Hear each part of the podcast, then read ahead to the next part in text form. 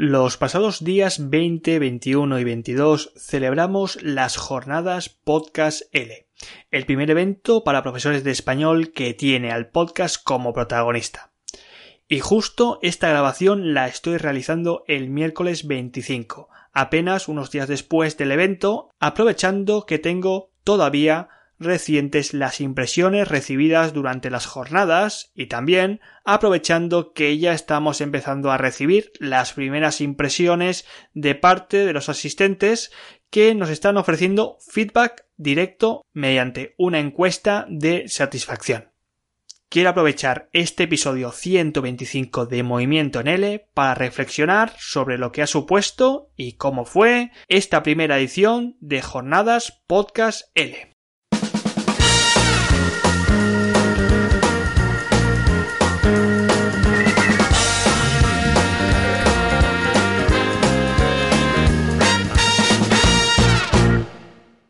verdad es que me he apuntado cuatro cositas en, un papel que voy a ir explicando, reflexionando sobre ellas, así que no creo ni que haya ningún tipo de vídeo y aún menos algún artículo. Esto solamente va a estar disponible en formato podcast.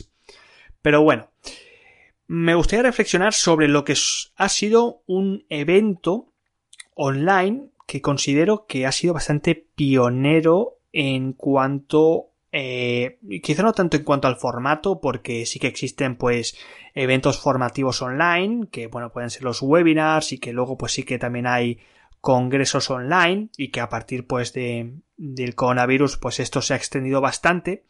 sino más bien por el, por el contenido, el contenido de tener como protagonista y como invitado o al menos como nexo de unión lo que es el podcast, lo que es una herramienta todavía bastante eh, virgen y en un estado bastante verde, en la que ya se están empezando a articular algunos negocios en torno a lo que es el podcast, pero que eh, también, pues esto, como te puedes imaginar, en el terreno educativo, que era pues en el terreno donde nos movíamos, ¿eh? teníamos una pata en el mundo del podcast y otra pata en el mundo del, del terreno educativo barra enseñanza del español como lengua extranjera. Pues bueno, también en el terreno educativo, como te puedes suponer, pues el, escaparate y todo lo que hay en cuanto a temas y profundidad, que si bien todavía son muchos, no son tanto los testimonios que podemos encontrar para un evento de, de este tipo de, de dimensiones y con este tema que yo considero que es tan y tan original. Pero bueno, dicho esto, creo que ha sido el primer evento de podcast aplicado al L. Ya existen eventos presenciales y eventos online de podcasting como las JPod, los Podcast Day, el podcast, el Podfest que se llama. Es decir, que, que ya, ya existía este tipo de, de eventos que ahora, pues bueno, muchos se han tenido que mover al mundo online por las circunstancias. Pero creo que lo novedoso, como te he dicho, ha sido poner el podcast utilizando o al menos desarrollándonos y partiendo de una base de profesores de audiencia que sabemos que sí que consumen mucho evento formativo online, partiendo de esa base, que normalmente ya verás, mm, lo iré comentando, que es una base más bien académica, hacia algo que es novedoso, que empiezan a intervenir nuevos factores como profesores emprendedores de español, que bueno, si escuchas este podcast, pues ya esto no te asusta, pero que puede ser bastante novedoso, un elemento bastante disruptivo en esta realidad de estos eventos académicos y que luego además, pues le sumas el podcast como una herramienta que muchos de los asistentes, y esto voy a empezar a contarte algunos de los resultados que estamos obteniendo con la encuesta, que hay algunos, bueno, no te contaré todo, por supuesto, pero sí que te voy a contar unos que parecen los más novedosos, y es que la principal causa de las personas, o al menos de los asistentes que han ido llegando, o al menos que les llamó la atención este evento, no fue tanto por querer conocer más del podcast aplicado al aula o del podcast como herramienta de marketing para sus negocios online, sino simplemente para saber qué narices era esto del podcast. Así que fíjate que este diagnóstico que también hicimos hace ya muchos años, que la gente no tenía mucha idea del podcast, pues se ha ido eh, también replicando en este evento y es que muchos habían llegado a estas jornadas no con una idea más o menos pues a ver qué me pueden explicar para que yo lo pueda aplicar a mis clases de español con esta herramienta que más o menos conozco que se llama podcast, sino para conocer más del podcast en general, para conocer modelos de podcasting, para conocer cómo se podía incluso con detalles técnicos de cómo grabar un podcast que mira que hemos hecho un montonazo de webinarios gratuitos, de formación gratuita, de LPODs gratuitos, de un montonazo de contenido que está disponible en la red donde explicamos eh, estos aspectos, eh, si bien no en demasiada profundidad, sí para hacerse una idea de cómo se puede grabar y publicar un podcast. Pues la principal causa por la que llegaron muchos de estos asistentes a estas jornadas fue precisamente para saber qué narices era un podcast. Cuando nosotros intentamos marcar las líneas temáticas de estas jornadas, qué tipo de contenido nosotros íbamos a intentar llevar y para hacer el llamamiento a los ponentes, bueno, en este caso a los entrevistados, consideramos tres patas de contenido. Por una parte, pues dar esta visión general del podcast, que luego fue, pues, como ya te he dicho, la principal causa por la que muchos vinieron, ¿no? Ver nuevos modelos de podcasting, ver qué es el podcast, ver lo que se llama feed, ¿no? Es decir, dar un poquillo esta visión general. La segunda, que ya sabíamos que existía una demanda, y es la que te he comentado al principio de este episodio, que era dar algunas explotaciones didácticas, ideas de cómo se podía aplicar el podcast en, en la clase de que ya sabíamos que existía demanda porque el, evento formativo de profesores de L online más o menos navega y se dirige en estas líneas temáticas de bueno yo voy a estos eventos formativos para luego llevarme algo útil a mi profesión docente que muchas veces pues viene a ser el aula presencial clásica de toda la vida con unos estudiantes y el podcast pues como herramienta de contenido y herramienta educativa. Y luego, la tercera parte de la pata fue, y sobre todo, bueno, fue la parte de la pata donde sabíamos que desde donde nos íbamos a, poner toda la inercia, a pesar de que no existe una demanda tan generalizada como el L presencial en este formato académico clásico, sino que era mm, una parte donde sabíamos que se estaba construyendo una demanda y era los profesores online, los negocios digitales, sobre todo negocios unipersonales de un solo individuo que da sus clases online y que, pues bueno, había optado por el podcast como herramienta de contenido, de marketing, de visibilidad, etc. Y sabíamos que ahí estaba el motor. Eso era lo que era chiquitito, pero lo que nos iba a impulsar, lo que nos iba a dar energías y lo que iba a hacer pues que eso se moviese a pesar de que, como ya te he dicho, lo que íbamos a intentar llenar era estas profesores del aula presencial. ¿no? Con la sorpresa, pues, como te puedes imaginar, de que al final nos encontramos que eh, muchos de los profesores o mucha de la audiencia que llegaba, pues era precisamente audiencia que no sabía, no tenía mucha idea de qué era un podcast y como no sabía mucho lo que era un podcast, aún menos sabía que cómo se podía aplicar esto en la clase. Dicho esto, voy a hacer una pequeña reflexión, y creo que va a ser la reflexión que, hice en su momento con, mi equipo, y es que considero que el podcast, la riqueza que tiene el podcast, por sus características, por su al menos desarrollo en estos primeros estadios que tiene el podcast, eh, sabemos que es una herramienta que se consume mm, en movimiento, sabemos que es una herramienta que se consume fuera del aula, sabemos que es una herramienta que incluye una suscripción y que por lo tanto pues tiene que tener algún tipo de carácter episódico, no siempre la mayoría. Sabemos que mm, mucha de esta herramienta pues ahora mismo en cuanto al L no hay ningún negocio de L que esté o al menos esté apostando seriamente por ella aún y que muchos de los productores de estos podcasts L pues son productores de negocios unipersonales y que por eso este tipo de evento mm, iba a ser un poco diferente o al menos yo quería que se diferenciase de lo que es el típico evento académico de formación L. Es decir, típicas, pues ya sabemos que eh, charlas o investigaciones, que no quería que hubiese tanto de este carácter eh, académico didáctico investigador de L2, tampoco quería que, mm, que hubiese, ya que no había eh, tantos usos aplicados en el aula del podcast, al menos no que fuese la columna vertebral de, esta, de estas jornadas. Y en definitiva, lo que, lo que, el resultado a lo que llegamos fue pues que se creó un dilema interesante, un dilema interesante derivado de una tribu, de una audiencia que era especialmente ecléptica. Y esta tribu ecléptica la divido en dos partes. Por una parte, lo que te he comentado, el podcast se consume fuera del aula. ¿No se puede utilizar el podcast en clase? Sí, sí que se puede utilizar el podcast en clase. Lo que realmente resulta interesante, y solamente tuvimos una propuesta que hablaba de, bueno, una, dos. Ah, bueno, mejor dicho, dos y media, dos y media si somos eh, benévolos. Y es que el verdadero peso que tiene el podcast, yo creo que tiene en, las clases, es cuando hacemos intervenir a los estudiantes como productores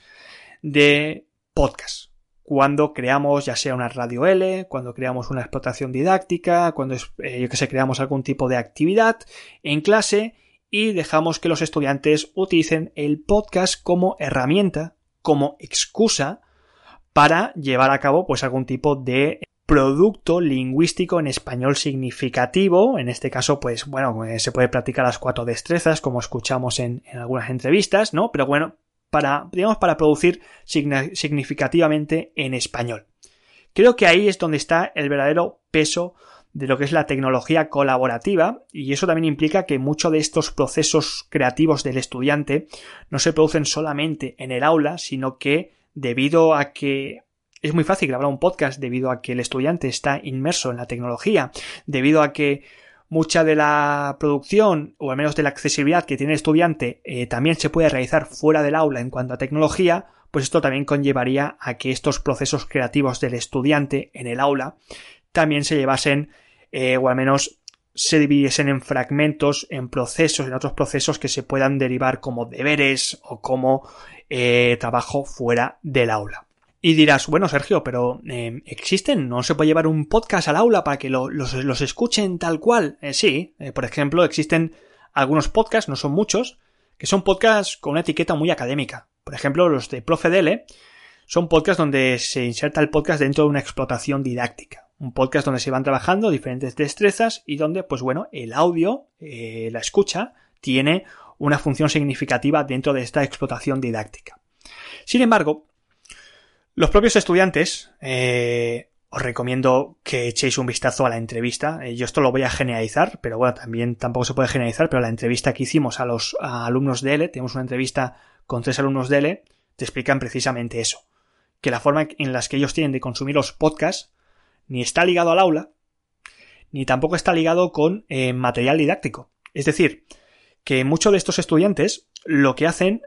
o se acercan al podcast para escuchar precisamente o para tomar contacto, para estar en contacto precisamente con ese español que no está en el aula. Y aquí es cuando se, hable, se abre una, una brecha que es bastante interesante y es, pues bueno, si lo llevo a clase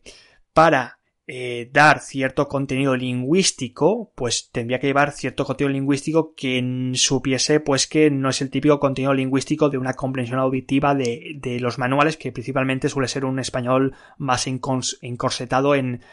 en, en, un léxico determinado, en una situación comunicativa determinada, etcétera. Así que, en conclusión, eh, hablando de lo que te estoy diciendo de, esta, de este primer espacio, es que el podcast se queda un pelín estrecho en el aula, excepto yo creo que cuando consideramos que los alumnos pueden ser productores del podcast, que se puede hacer de muchas maneras diferentes, y es que el podcast, pues como ya sabes, se consume fuera del aula, son normalmente el alumno se acerca para llenar algún vacío que no le está dando la formación eh, reglada mm, académica del profesor en el aula, porque igual está escuchando cosas que son propias pues del español fuera del aula y que no están en sus clases y normalmente suelen ser procesos de autoaprendizaje, ya que el alumno por sí mismo sabe cómo suscribirse a un podcast. Y se suscribe porque lo que escucha le gusta el contenido, es contenido novedoso, que normalmente no es el contenido que llevamos muchas veces a, clase, existe un carácter episódico, es decir, cada mes pues, o cada semana tienes un nuevo contenido que tiene que estar relacionado con esta línea temática que es muy de nicho. Y luego por supuesto pues que el contenido que se que se que se incluye en un podcast pues eh, muchas veces como ya te he dicho no se encuentra en el aula. Y finalmente es la otra el otro punto que te comentaba eh, es que la gran producción de podcast que de que actualmente podemos encontrar si te vas a, cualquier eh, podcatcher, te vas a los grandes, te vas a un Apple Podcast o te vas a un Spotify y buscas eh, podcast para aprender español, te vas a dar cuenta de que sí que hay excepciones y que hay algunos negocios L como el podcast de Duolingo, como el podcast de Coffee Break Spanish o como otro tipo de podcast donde sí que hay una, un negocio grande de enseñanza de idiomas la gran mayoría de podcasts son podcasts que están hechos a nivel unipersonal, debido pues a, esta demanda de, de alumnos que exigen un español diferente al del aula y con unas características de consumo del podcast que tampoco se acaban de entender muchas veces para aquel profesor que ha acudido a las jornadas y que buscaba algo para sus, entre comillas, clases de español. Bueno, que digamos que quien está produciendo hoy en día los podcasts L son pequeños empresarios dentro de negocios unipersonales, sobre todo profesores de L online, y por esa cuestión fue mucho más fácil contactar con estos mini productores de podcast que no con profesores que habían llevado algún tipo de TFM explotación didáctica en las clases presenciales de su centro de estudios. Otro punto interesante de lo que estamos ahora eh, obteniendo es el formato, el formato de las jornadas. El formato de las jornadas eh, decidimos desde un primer momento,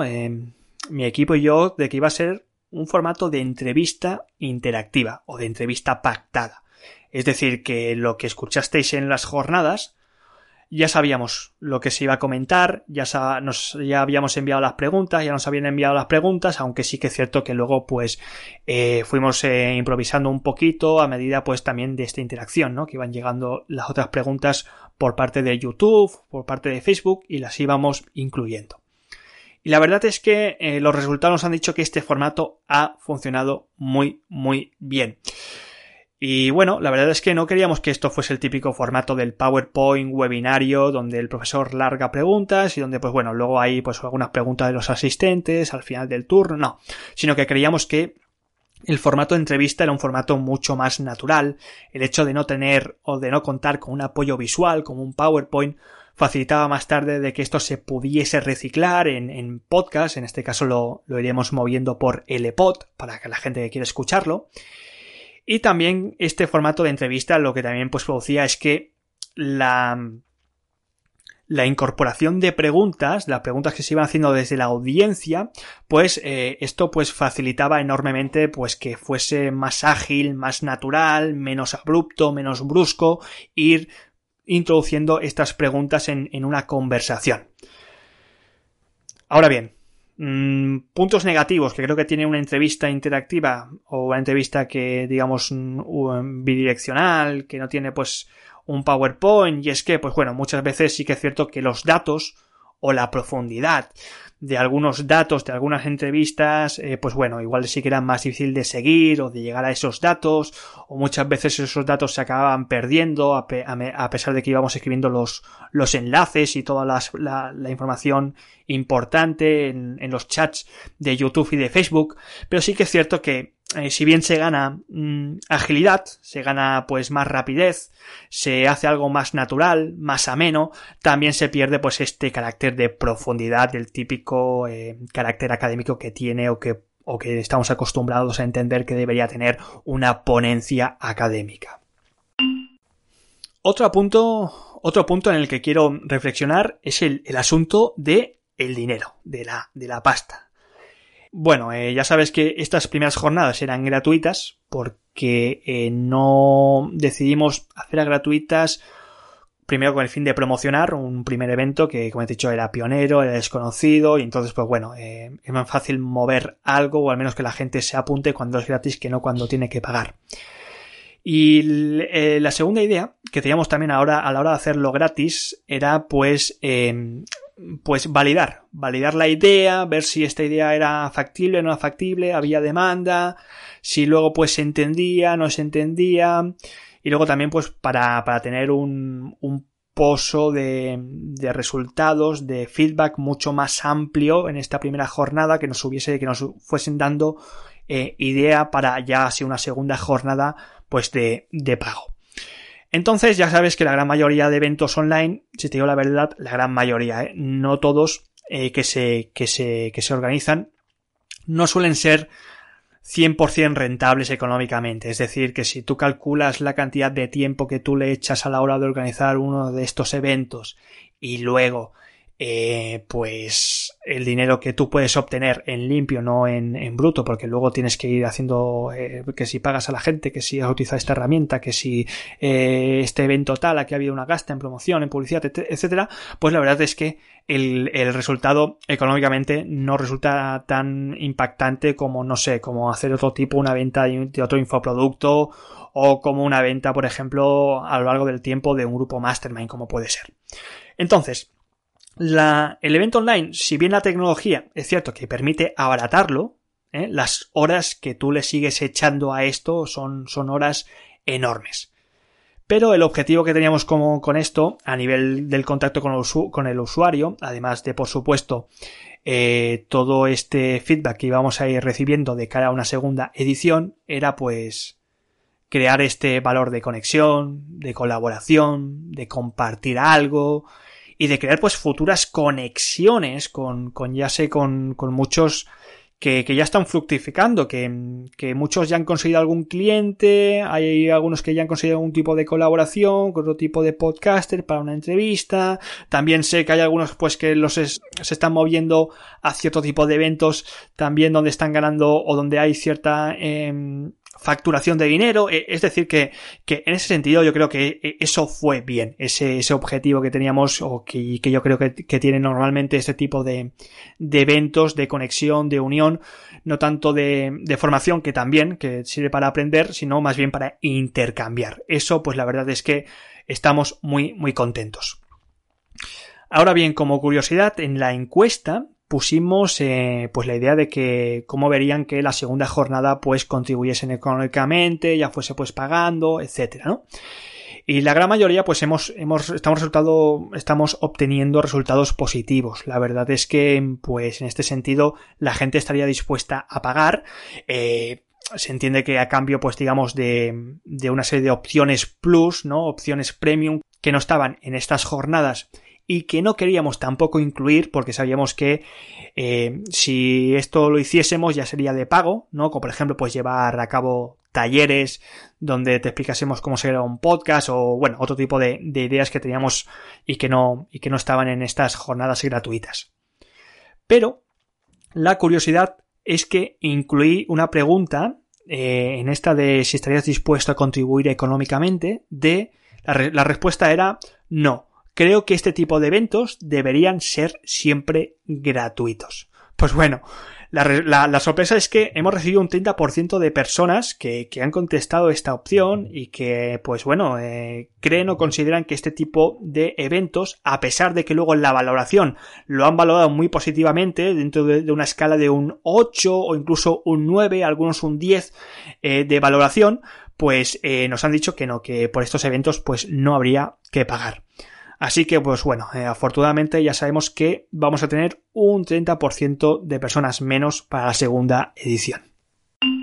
Y finalmente, el último punto que quiero tocar es el, el hecho de mover la segunda edición de las jornadas a un formato presencial. Sé que va a estar un poco complicado con esto del coronavirus, no sabemos cómo será 2021, pero bueno, eh, sí que existen modelos de eventos de podcasting, y ya no te digo del mundo L, que se mueven en, el formato eh, presencial, con este formato de entrevistas, y con, bueno, con este tipo de dinámicas que son bastante replicables y que si sabemos que nos han funcionado a nosotros y que funcionan en otro tipo de modelos y de ejemplos, pues oye, ¿para qué nos vamos a complicar y para qué vamos a, a inventar lo que, lo que no existe? Porque como ya te he dicho, la dificultad no está en inventar algo nuevo, sino en eh, combinar y en hacer pues un, de una tribu que es muy ecléptica tocar todos los puntos e intentar pues digamos crear de ahí algo nuevo.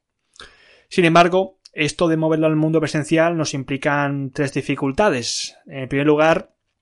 pues como ya te puedes imaginar, la infraestructura, eh, el país, el llamamiento, es decir, que es mucho más fácil acceder a un evento online según el país donde estés, es mucho más fácil incluso facturar online eh, según el país donde estés, es mucho más fácil llevar a los ponentes porque no tienen que coger un avión y venir a la ciudad, es decir, que esto se facilita bastante.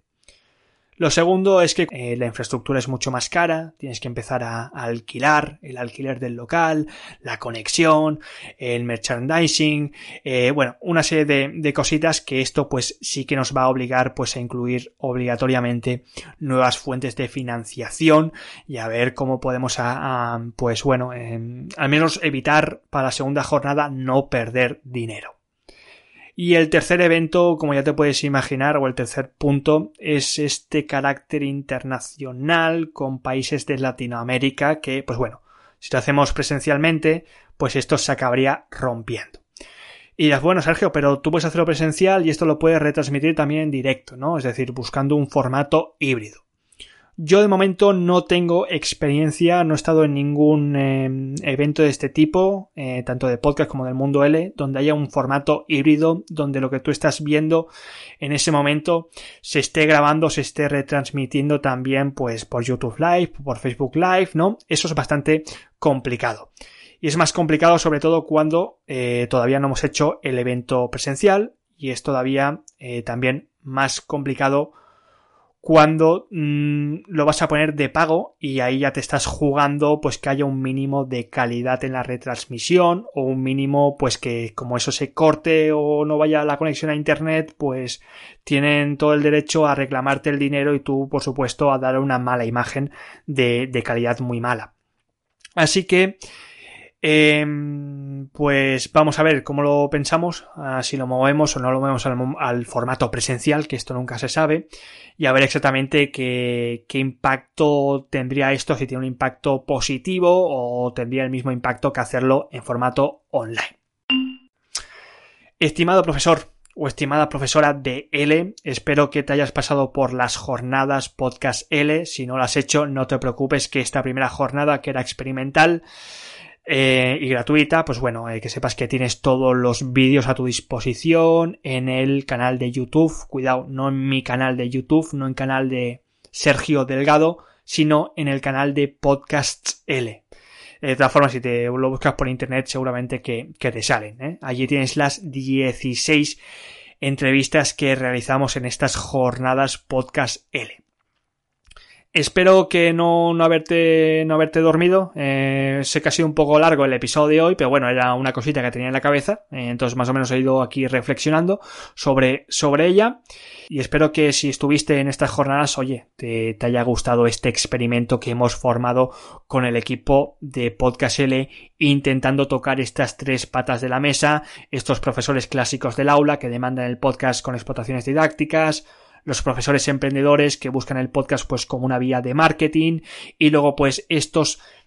bueno, pequeños y grandes o ideas de negocio, de enseñanza L, donde sí que es cierto que el podcast pues te podría tener un lugar especial.